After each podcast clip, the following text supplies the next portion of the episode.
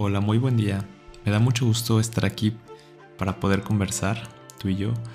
Y el día de hoy quiero compartirte mm, este tema de una plática contigo mismo, porque es algo que mm, he tenido como dos inspiraciones para poderte contar hoy eh, un poquito de lo que pienso acerca de este tema. La primera es sobre el hallar algunas respuestas ahora mismo en mi vida, sobre decisiones, sobre caminos, mm, un poquito sobre a dónde, dónde quiero dirigirme, de acuerdo a, mis ideales, pero sobre todo hoy en día sobre mis experiencias, cómo quiero seguir viviendo esta etapa de mi vida. Y la otra inspiración, bueno, algo más de reflexión, es que acabo de ver el tercer capítulo, justo hace cinco minutos lo acabé de ver, de de la serie de The Last of Us, que es sobre un videojuego y que ahorita está están pasando la serie, ¿no? Y me está gustando mucho. El videojuego ya lo conocía desde hace tiempo, pero no lo he jugado. Solo supe cuándo salió y más o menos de qué iba ya. Y ahorita que está la serie, pues me está gustando un poco. Eh, bueno, es que estos temas me gustan mucho, la onda post-apocalíptica y todo tanto por la acción como por la parte de la fantasía de si son zombies, si es enfermedad, si es no sé qué. Pero también me incita mucho a, reflexionar y a pensar sobre toda esta cuestión social, ¿no? La parte de mm, los valores o decisiones pero por mera practicidad o situaciones de supervivencia, histeria colectiva, demás, ¿no? Protección, justicia, valores morales, cuando todo se reduce a algo tan, tan literal como la supervivencia, pues em, es cuando todo se pone en, un valor relativo, ¿no? Lo que antes era valioso puede que ya no lo sea, o al menos tal vez no tanto como lo creía, o en el nivel en el que socialmente era concebido.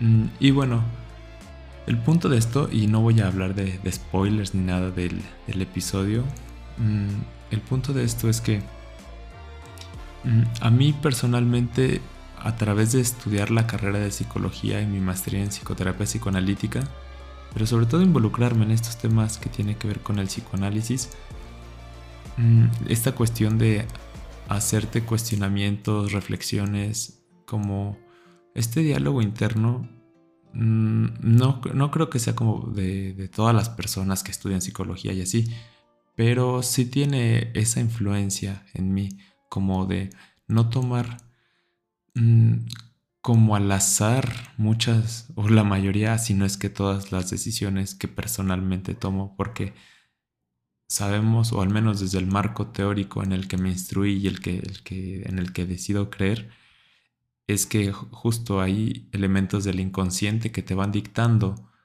por qué tomas esta decisión, de qué modo, aun si ya conoces el resultado y aun si este no te agrada por lo descabellado o sin sentido que, que suene esto, esto es muy real, ¿no? Y creo que no tienes, que me estás escuchando ahorita, creo que no tienes que irte muy lejos para ver en tus personas cercanas este clásico, clásico ejemplo como de amiga date cuenta o amigo date cuenta de alguien que, que tiene un vínculo con alguna persona pero que no le es benéfico y que aún así ya sabiendo más o menos qué va a esperar, decide aún así tomarlo.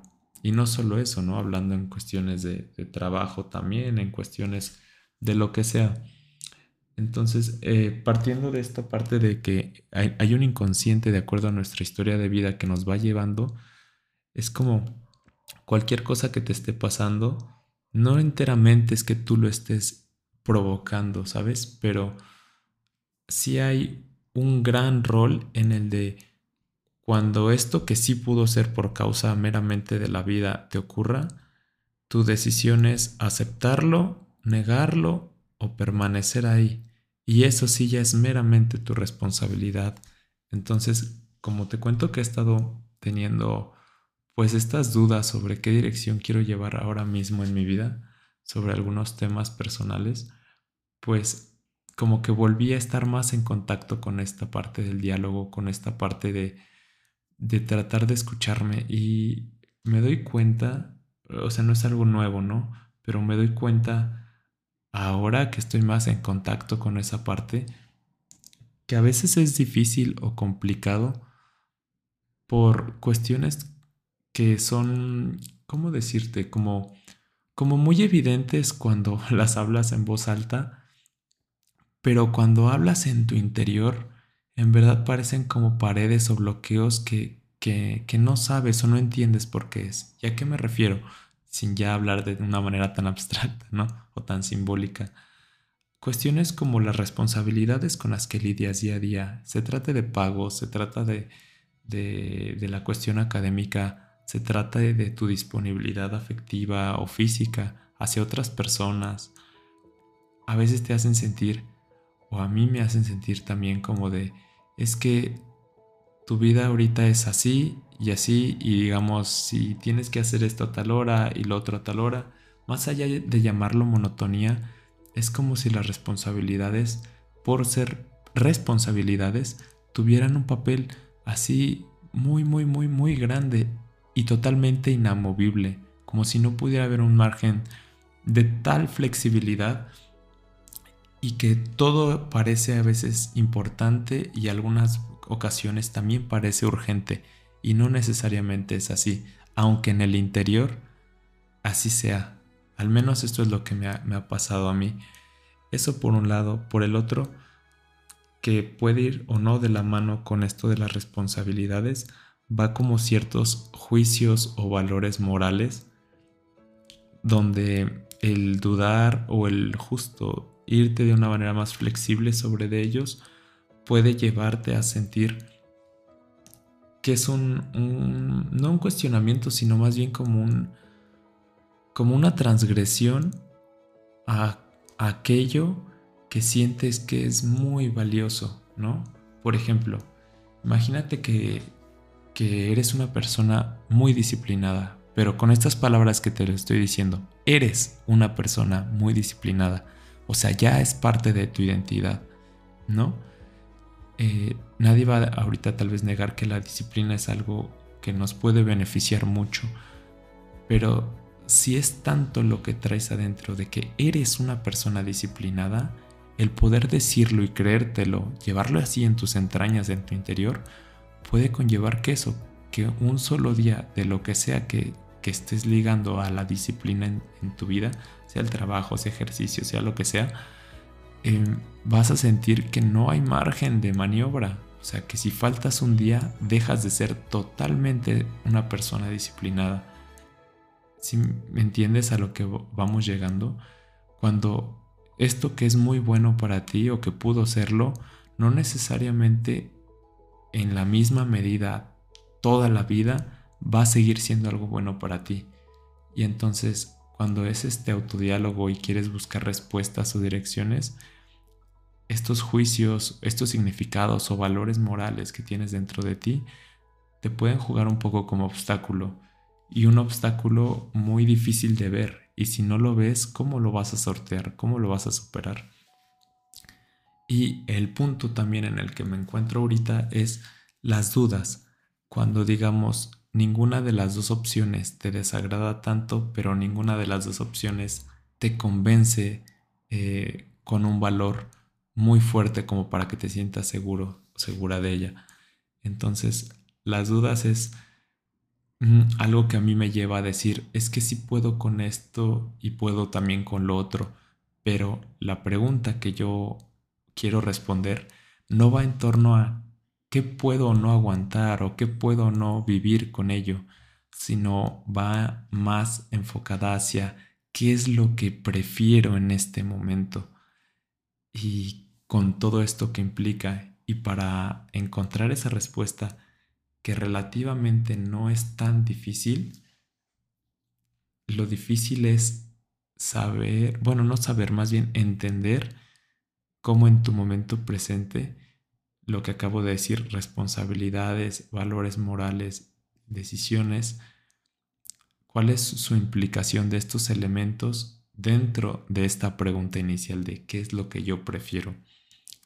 Entonces, este autodiálogo a mí me ha llevado a lo largo de mi vida como a poder eh, encontrar esta libertad cuando logro identificar estas prohibiciones o limitaciones que ya sé que, que haya crecido con ellas, que las haya, que me las hayan enseñado de una manera indirecta o directa y que yo también las traigo dentro o que yo era partícipe de muchos de estos pensamientos, al encontrarlos y ver si eso ya no son congruentes con mi vida actual, me permite liberarme de ellos. Algunos son poco a poco y otros con solamente localizar y saber que estaban ahí, puedo dejarlos atrás sin mayor problema. Esto depende de cada, cada persona y depende, pues, claro, de, de la magnitud de este pensamiento, prohibición, enseñanza. Si es algo justamente como un pensamiento nada más, realmente suele ser fácil pero volvamos al ejemplo que te puse hace rato. Si es algo que ya estás ligando a tu identidad, como en el ejemplo que dije de la disciplina, ¿no? Pero veámoslo de algo un poquito más, más fácil. ¿Qué tal si te consideras una persona que llega tarde a todos lados, impuntual, ¿no? O una persona irresponsable. No solamente las cosas, digamos, bonitas o, o socialmente aceptadas son las que llenamos de nuestra identidad, sino también esto de soy un menso o no sé hacer nada o esto de la cocina no es para mí o lo que sea o no me hables a mí de números, eso también ya lo estás dictando como algo de tu identidad.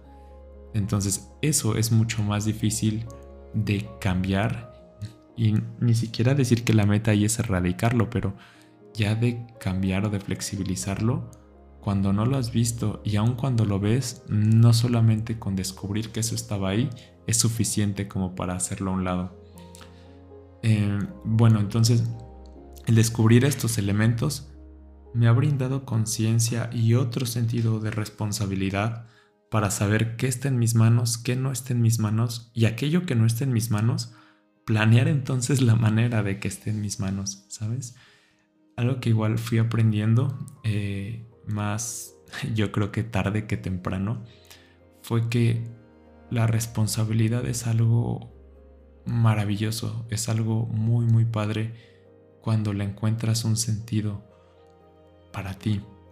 Y el sentido que yo le he encontrado, bueno, que, he aprendido después, es que la responsabilidad es libertad.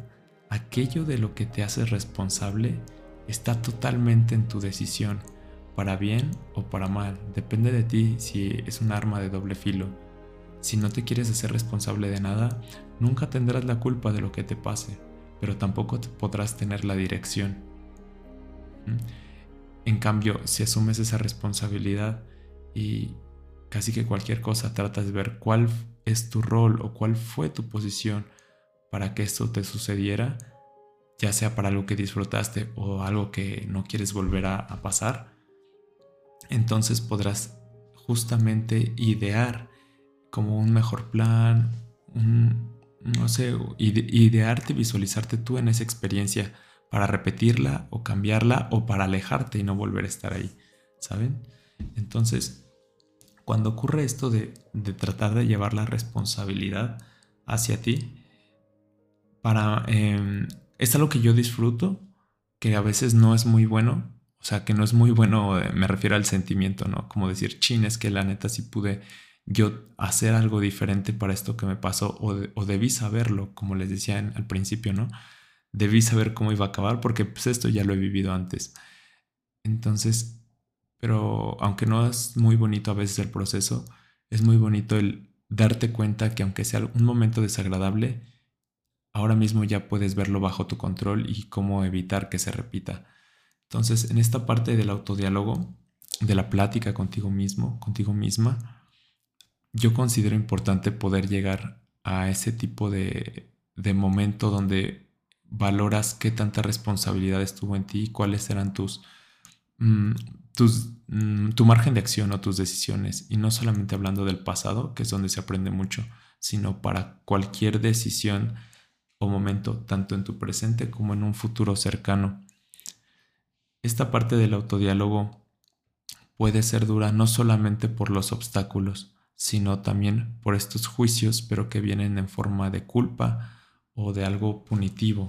¿Saben? Como castigo, como esto que cuando te machacas a ti mismo, cuando te dices que no eres capaz, no eres suficiente, no lo vas a hacer bien porque te has equivocado muchas veces y solamente el pensar en una nueva situación es como volver a imaginarte el escenario donde vas a volver a fallar o donde vas a comprobar lo malo que eres o lo insuficiente que puede ser.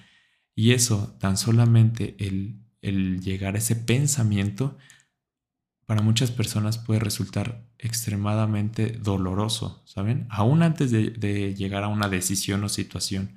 Es por eso que cada proceso es distinto y en este autodiálogo mm, es muy parecido a lo que uno busca obtener en, en un proceso de psicoterapia.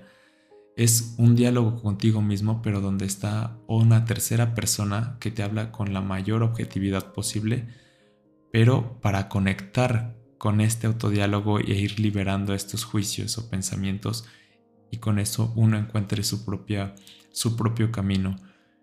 Eh, y es aquí donde hace más coherencia a lo que me refería antes de la parte de estudiar psicología y psicoanálisis, aunque no, uno no, bueno, al menos a mí me pasó, ¿no? Yo no la estudié como para encontrar algo en mí, sino porque mm, me gustan muchísimo y, y amo aún esos temas, pero es invariable que algo no te resuene de tu propia persona, pero, pero con estas dudas también, mm, sin importar si viene desde una voz de culpa o desde una voz más empática o de autoanálisis, algo te resuena y algo te va a llevar a otro lado.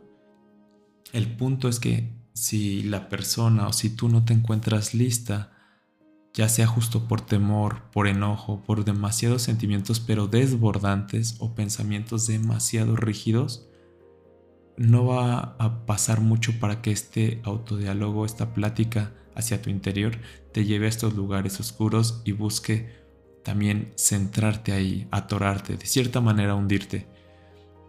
Entonces, es, es que puedes encontrar otro tipo de herramientas o situaciones cuando el autodiálogo se te, se te hace más difícil. Yo muchas veces comento a personas que conozco, sean familiares, amigos eh, o personas que me, que me preguntan por mis servicios de psicoterapia, les digo que muchas veces no es que un psicoterapeuta sea totalmente necesario. Que viene bien casi en todos los casos, sí. O sea, generalmente si el psicoterapeuta también es responsable, ético y profesional, es muy, muy, muy, muy poco probable, en verdad, que tengas una mala experiencia o que digas esto no me aportó nada, ¿sabes? Algo te has de llevar de una o de otra manera. Pero muchas veces les digo que no es necesario porque podemos todos buscar y a veces es lo que uno necesita, con o sin terapia, ¿no? Buscar experiencias que te sean terapéuticas. Si esa experiencia es caminar por el parque, si esa experiencia es ver una película, si es rodearte de personas, si es proteger tu soledad y encontrar tu momento a solas, todo lo que tú consideres para ti terapéutico, esas experiencias son herramientas que te van, digamos, fortaleciendo para enfrentarte a aquellos aspectos del interior de tu persona con los que son difíciles de lidiar o los que permanecen en ese cuarto oscuro para no ser despertados por la magnitud que tienen, pero que si no son despertados seguirán eh, metiendo su cuchara en tus decisiones aunque tú no te des cuenta de ello. La plática contigo mismo es algo que puedes llevar a cabo en el momento que sea y a la vez no. En el momento que sea porque justo es tu persona. Puede ser mientras quieres dormirte o puede ser al despertar. Solo te necesitas a ti ya, aún sin hablar, solamente pensando, reflexionando, recordando, imaginando. No ocupas nada más.